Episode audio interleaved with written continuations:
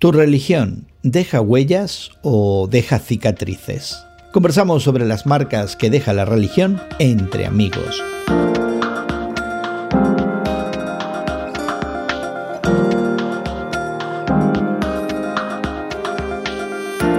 Gracias por acompañarnos entre amigos esta conversación semanal sobre la fe cristiana y el mundo contemporáneo que tenemos Guillermo Serrano, el Samazón y tu amigo Gerson García. Hoy conversamos sobre las marcas que deja la religión en aquellos que la practican o que alguna vez la practicaron y sí, a veces esas marcas indelebles pudieran ser más bien cicatrices. Pero antes queremos invitarte a que te suscribas a nuestro podcast que encontrarás en tu plataforma de podcast favorita. Búscalo como Entre Amigos con Gerson García y encuéntralo en Apple, Google, Spotify o en cualquier otra plataforma de podcast. También considera compartir este episodio en tus redes sociales y dejarle saber a otros que tenemos conversaciones entre amigos regularmente. Conéctate con nosotros y compártenos suscribiéndote a nuestro podcast en el día de hoy. En estos días, la Fundación Templeton hizo eco de un estudio del psicólogo Daryl Van Togeren, profesor de Hope College, que explora las secuelas de aquellos que en algún momento han experimentado la religión y que eventualmente la rechazaron. En un mundo occidental crecientemente secularizado, muchos no consideran la religión por ser irrelevante o innecesaria. Otros, sin embargo, la abrazaron en su momento, la practicaron con pasión y finalmente se desengañaron. Y Guillermo y Elsa hay un par de detalles interesantes en este estudio que publica el Journal of Personality and Social Psychology y eh, me llamó la atención en primer lugar que presenta un encare más global haciendo referencia no solamente a la cultura occidental, pero también a la oriental, que es poco común en este tipo de estudios. Y luego también que el estudio se proyecta de forma más integral, eh, más totalizadora, incluyendo no solamente aspectos cognitivos, eh, pero también emocionales y sobre todo de comportamiento. Eh, y es, es, un estudio que, que vale la pena considerar, que de pronto aquellos que han abandonado la religión de alguna manera muestran todavía alguna seña de identidad o algunas marcas con ella. Tengo un amigo que dice él que se ha tomado una especie de vacación o de sabático sobre la religión porque no va a ninguna iglesia ya desde hace varios, varios años, cuatro o cinco años. Y conversando con él, yo le preguntaba por qué razón se ha tomado esta licencia de no ir a ninguna iglesia. Y la respuesta es casi casi una copia de lo que estaba diciendo Gerson, porque encuentra que la iglesia a la que él asistía, o a las iglesias, eh, son irrelevantes en su mensaje, no tienen ninguna relación con lo que está sucediendo en el mundo, no hay una sensación de protesta ante la injusticia, no existe tampoco ningún tipo de interés en ayudar a aquellas personas que están pasando por cuestiones que son normales eh, en, la sociedad moderna, ¿no? Estas cuestiones de estilos de vida, mm. gente que, que, ha perdido un cónyuge por, por una enfermedad o, divorcio o, o, cualquiera que sea la situación, y la iglesia pareciera que no reacciona, que no tiene ningún tipo de respuesta a esto. Entonces yo le decía, pero esta, esta licencia que te has tomado, este sabática, al que ya, que ya no, quería ir a ninguna iglesia, ¿afecta realmente tu relación con Dios? No me dice si Dios está ahí y yo estoy acá, o sea, no hay, no hay ninguna diferencia en lo que yo practicaba antes a lo que practico ahora, es simplemente que no me trae la iglesia y no quiero, me dijo él, que tú pierdas tu fe o tus creencias, pero simplemente yo estoy de vacaciones mm. y no quiero saber absolutamente nada más del tema. Así Así fue su respuesta. Me interesaría saber eh, cuándo terminan las vacaciones y cuándo va a regresar a, pasar por las puertas de la iglesia, a ver si los temas, ¿verdad?, que está escuchando desde el púlpito le atraen más, o si las personas con las que convive o ha realizado algún estudio bíblico en el pasado eh, le dicen que lo han extrañado y lo llaman y él se siente más motivado a regresar. Y, y, a formar parte otra vez activa ¿no? de la congregación. Yo creo que hay muchas razones, como bien las ha mencionado Guillermo, por las cuales personas eh, de fe que asistían regularmente, ¿verdad?, a sus congregaciones, a sus comunidades de fe, eh, dejan de hacerlo. Em, creo que eh, muchas veces sucede que dejan ellos de, de recibir como lo ha mencionado, entre otras cosas, Guillermo, dejan de recibir ese mensaje de ánimo o tal vez una resonancia que dice, eh, si lo que está diciendo el pastor, lo que están diciendo los líderes de mi iglesia desde el púlpito, eh, resuena a, la verdad que yo siento con mi realidad, con las cosas que yo percibo, ¿no? De, la dirección hacia donde va el mundo. Cuando empezamos a, a sentir esa disonancia, de que la realidad de la cual está hablando la iglesia es totalmente diferente y, y parece estar en una realidad virtual separada de mi realidad, eh, pues no tengo, no tengo por qué culpar a las personas que dejan de asistir. Yo creo que más el dedo apuntaría hacia los líderes eclesiales que no, no saben medir el pulso, ¿verdad?, de sus congregantes. Bueno, y también aquellos que se congregan y que no cambian de conversación, porque creo que hay una responsabilidad y en muchas en muchos grupos cristianos hay un fuerte énfasis, particularmente en el mundo occidental, acerca del ejercicio de nuestra individualidad, ¿verdad? Y, el hecho de que muchas veces nuestras creencias son de corte muy personal y son muy nuestras, y sin embargo eh, actuamos muy gregariamente cuando la agenda no toca eh, nuestra realidad ni social, ni cultural, ni política, ni económica, eh, y, nadie, y nadie realmente dice cosa alguna. Así que no creo que son solamente los, líderes. Yo quisiera hacer de abogado del diablo acá porque enseguida el tono eh, nuestra conversación se torna un poco crítico acerca de la iglesia, pero realmente estamos hablando de la religión, no solamente en Occidente, también en el Oriente, y me hizo recordar esto una conversación que tuve hace algún tiempo con un, una persona ya mayor, entrada en años, de la religión judía, que me contó su historia y me dijo, no, fíjate que yo dejé de ir a la sinagoga porque me di cuenta que en el mundo había mucho por hacer y esas horas que yo pasaba en la sinagoga no servían para nada y decidí dedicar el tiempo a, trabajar en, cuestiones sociales, ¿verdad? Y se convirtió en una activista eh, prominente relativamente en una gran ciudad norteamericana. Así que no, no es exclusivo del cristianismo esto, pero valida la idea. Fíjate el ejemplo que nos dio Serrano. Para mí valida la idea de que este amigo que se toma las vacaciones usa una expresión que no es de ruptura total.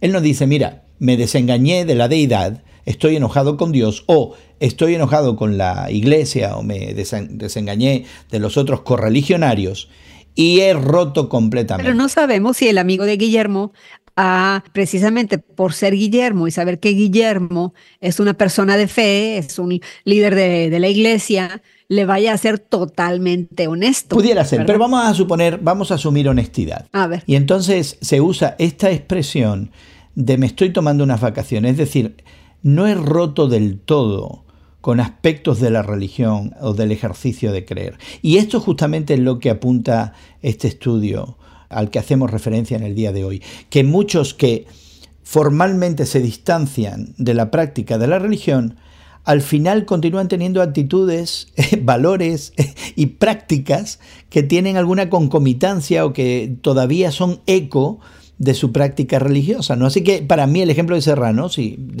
lo tomamos como algo fehaciente y que su amigo le está diciendo la verdad, la percepción es que de, he roto con algunas cosas, pero no he roto con otras. Y justamente creo que es lo que apunta eh, este estudio. Bueno, yo estaba pensando en cuestiones también históricas, en donde a lo mejor la práctica de la religión eh, es complicada porque tenemos una teoría y una práctica.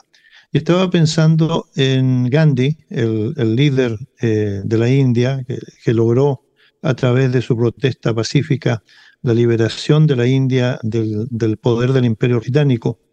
Eh, él, cuando viene a estudiar o va a estudiar leyes y toda esa cuestión, porque él se tituló de abogado en Inglaterra, que no deja de ser interesante, él asistió a varias iglesias cristianas y todo eso. Le gustaba mucho el mensaje, el mensaje cristiano pero él veía una disonancia en cuanto a la cuestión racial y la diferencia que se hacía en las razas ahí en Inglaterra. Cuando vuelve entonces a la India, él abraza el hinduismo como su pasión, su religión, porque aparte de eso eran, eran sus propias raíces. Lo que tenemos en, en Gandhi a lo mejor es una reacción ante la práctica y la teoría de una religión que quiere ser amistosa, quiere ser de todas maneras amorosa y mostrar el amor, y sin embargo no se puede despojar de, esas camisas que, todos llevamos, entre ellas, por ejemplo, el racismo, el clasismo y todo ese tipo de cosas. Entonces, a veces no es una cuestión tanto de la deidad, porque, porque la deidad lo puso muy claro, ¿no? Amarás a tu prójimo como a ti mismo. Eso, es una verdad universal. Inconvenientemente claro, Guillermo, inconvenientemente claro.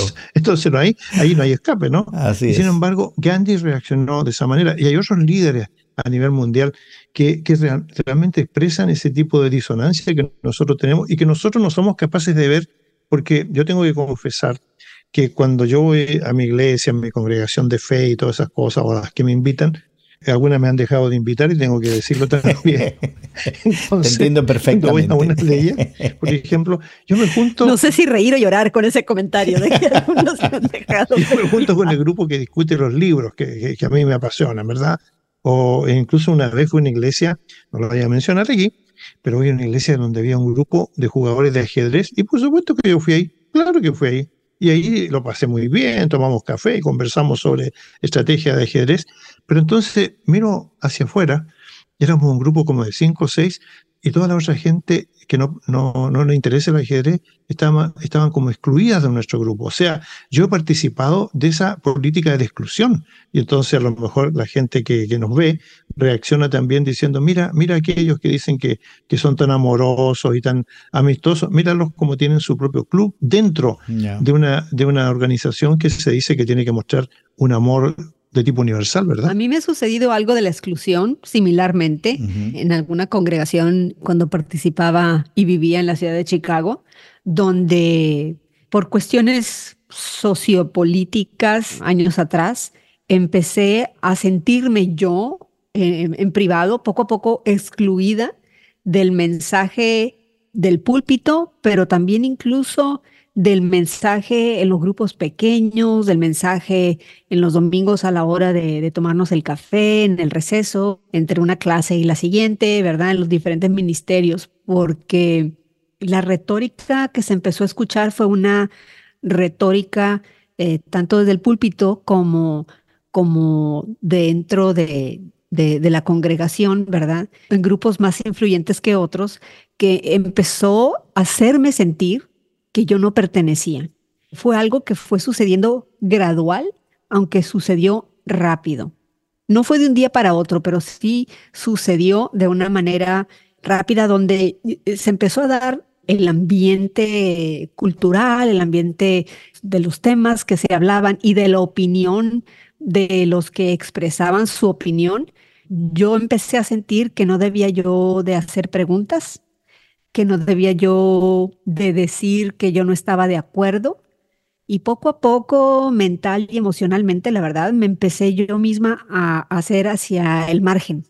Y terminé sintiendo que no pertenecía yo allí. Y yo creo que, que eso también es parte de la realidad de muchas personas. Yo no creo que yo haya sido única en, en, haber experimentado. No, yo creo que lo que estás apuntando es algo intrínseco al hecho de la iglesia como fenómeno social y la idea de que desde muy pronto en la tradición cristiana, ya para el siglo III lo tuvimos, había esta idea de homogeneidad doctrinal, de quién estaba en lo correcto, de quién no estaba, de qué preguntas se pueden hacer, cuáles no se deben hacer, la legitimidad de la duda y todas estas cuestiones que nos ha acompañado a lo largo de la historia. Como quiera que sea, ya sea por el desengaño con el carácter litúrgico y la interacción de las congregaciones y de la iglesia, ya sea por el desengaño directo de alguien que en algún momento nos dañó, nos escandalizó, nos perturbó de alguna manera dentro de, la comunidad de fe religiosa, o ya sea por un desengaño directo con la deidad, ¿verdad? A la que considerábamos obligada a darnos ciertas cosas que al final del día no nos dio y produjo un gran y tremendo desengaño, ya sea como sea lo que sorprende es que muchos de estos que ya rompieron con la iglesia mantienen algunos valores, mantienen algunas prácticas y que de alguna manera nos hacen ver que este acto de la incredulidad no es algo necesariamente en blanco y negro.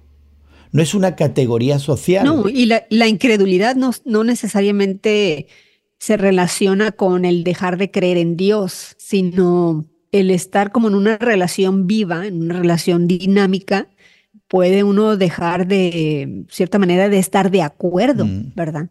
Con las cosas que Dios nos indica, nos dice, puede que no esté uno de acuerdo, pero no deja uno necesariamente de creer en él o en las instituciones o en los líderes quien lo Pero en el lenguaje común y coloquial hablamos del incrédulo, del pagano, del que rompe, del detractor, ¿verdad?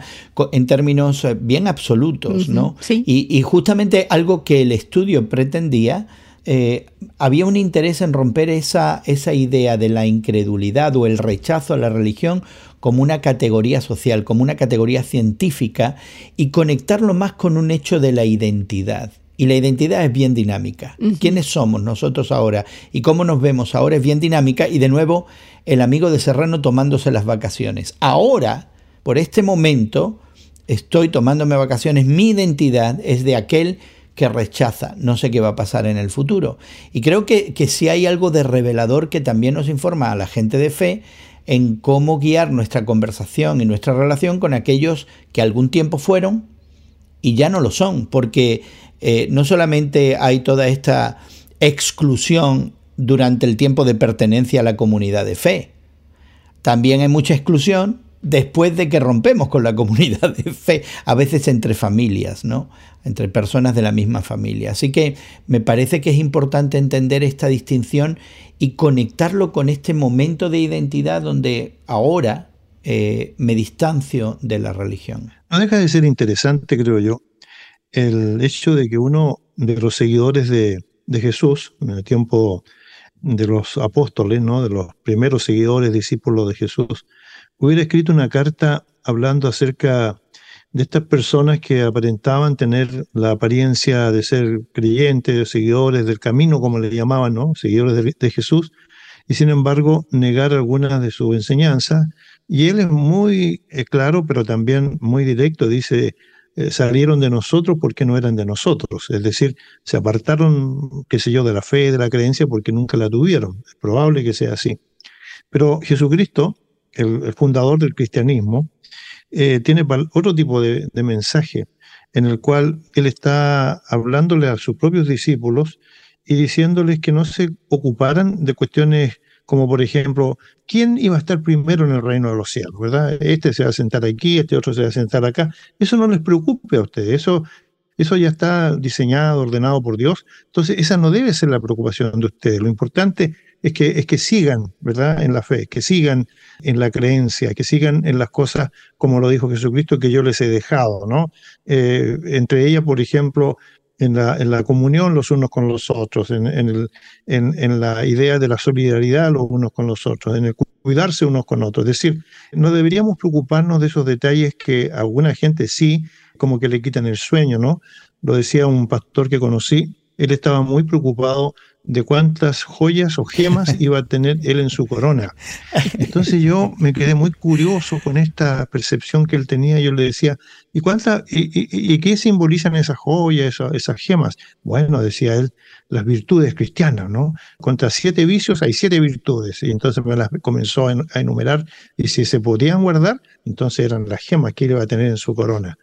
Yo, honestamente, debo tener la cabeza demasiado grande, pero no me veo con una corona, ni mucho menos con una corona con gemas, ¿no?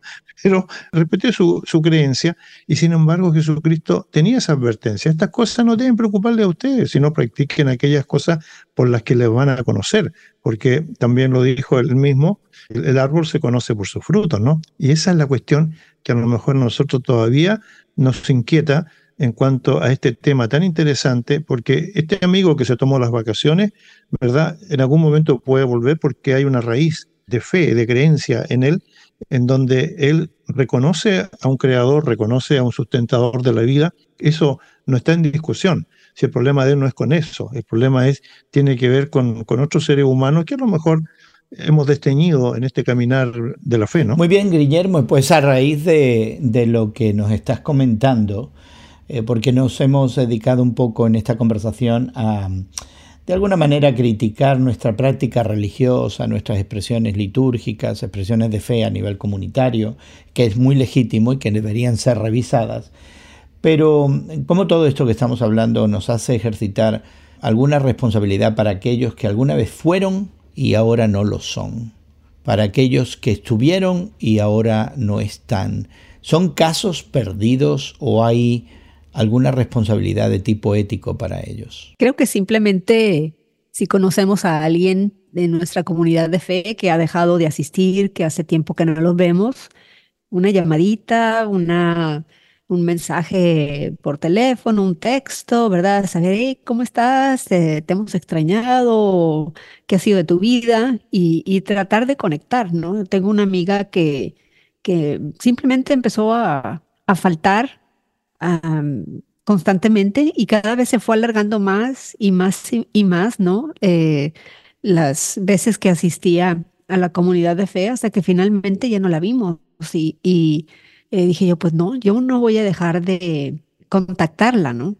Le hablaba, le preguntaba cómo estaba, oye, respóndeme, y nunca me respondía, hasta que finalmente, incluso hace unas semanas, ¿no? Finalmente le dije, mira, te escribo para desearte muy feliz año, 2024, hace unas semanas, y le dije, no quiero que me respondas nada, no hay necesidad que me respondas nada, simplemente quiero decirte que aquí voy a estar para ti cuando tengas ganas de, de platicar, aquí estaremos y podemos reanudar la conversación como si nada hubiera pasado, si necesitas tomar un tiempo para ti, nada más quiero saber que estás bien. Y te deseo un feliz 2024. Y me sorprendió que al día siguiente, al checar mi teléfono, estoy viendo que ella me puso un mensajito y me dice, igualmente, feliz año.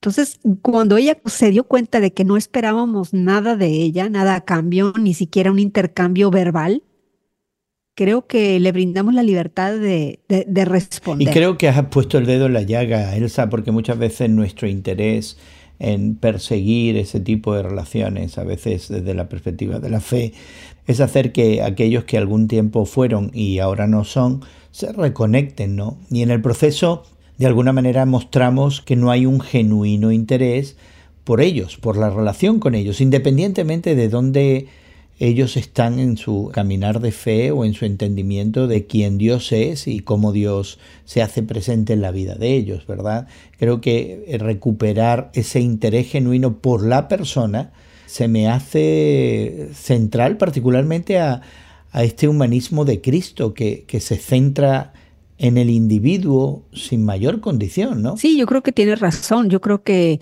no debemos de, tratar de alcanzar a estas, de cierta manera, el, cliché, ¿no? La frase cliché sería las ovejas perdidas, ¿no? No debemos de tratar de alcanzar a las ovejas perdidas como si fuera una tarea, ¿verdad? Que nos viene del pastor, o si fuera una tarea, ¿verdad? Que, que si logramos eh, que el hermano o la hermana regresen a la iglesia, eh, entonces voy a poner palomita en mi lista de las cosas buenas que hice para Dios creo que tiene razón, que debemos de enfocarnos simplemente en la relación de la otra persona, de demostrar que los queremos sinceramente, que los, los extrañamos, que nos importan, el hecho de ser genuinos con nosotros mismos en cuanto a nuestras motivaciones por tratar de contactar con alguna persona que ha dejado de asistir, tiene que ser totalmente honestas y libres de expectativas. Bueno, queremos invitarte a que explores más de estas ideas, a hacerlo en profundidad y por eso hemos colectado una serie de enlaces a los artículos y recursos que mencionamos hoy. Suscríbete a nuestro podcast que encontrarás en tu plataforma de podcast favorita. Búscalo como Entre Amigos con Gerson García. Al hacerlo podrás dejar tus comentarios, encontrar otros temas, otras conversaciones que pudieran ser de tu interés. Estamos en Apple, Google y Spotify o en cualquiera de tus plataformas de podcast. También considera compartir este episodio en tus redes sociales y dejarle saber a otros que tenemos estas conversaciones regularmente entre amigos con Gerson García. Agradecemos a nuestros equipos técnicos en México y Estados Unidos el trabajo que realizan para que esta conversación llegue hasta ti. También nuestra gratitud para Elsa y Guillermo por darnos de su tiempo y también a ti por habernos acompañado. Tu amigo Gerson García se despide de ti hasta otro momento en el que nos unamos a conversar entre amigos.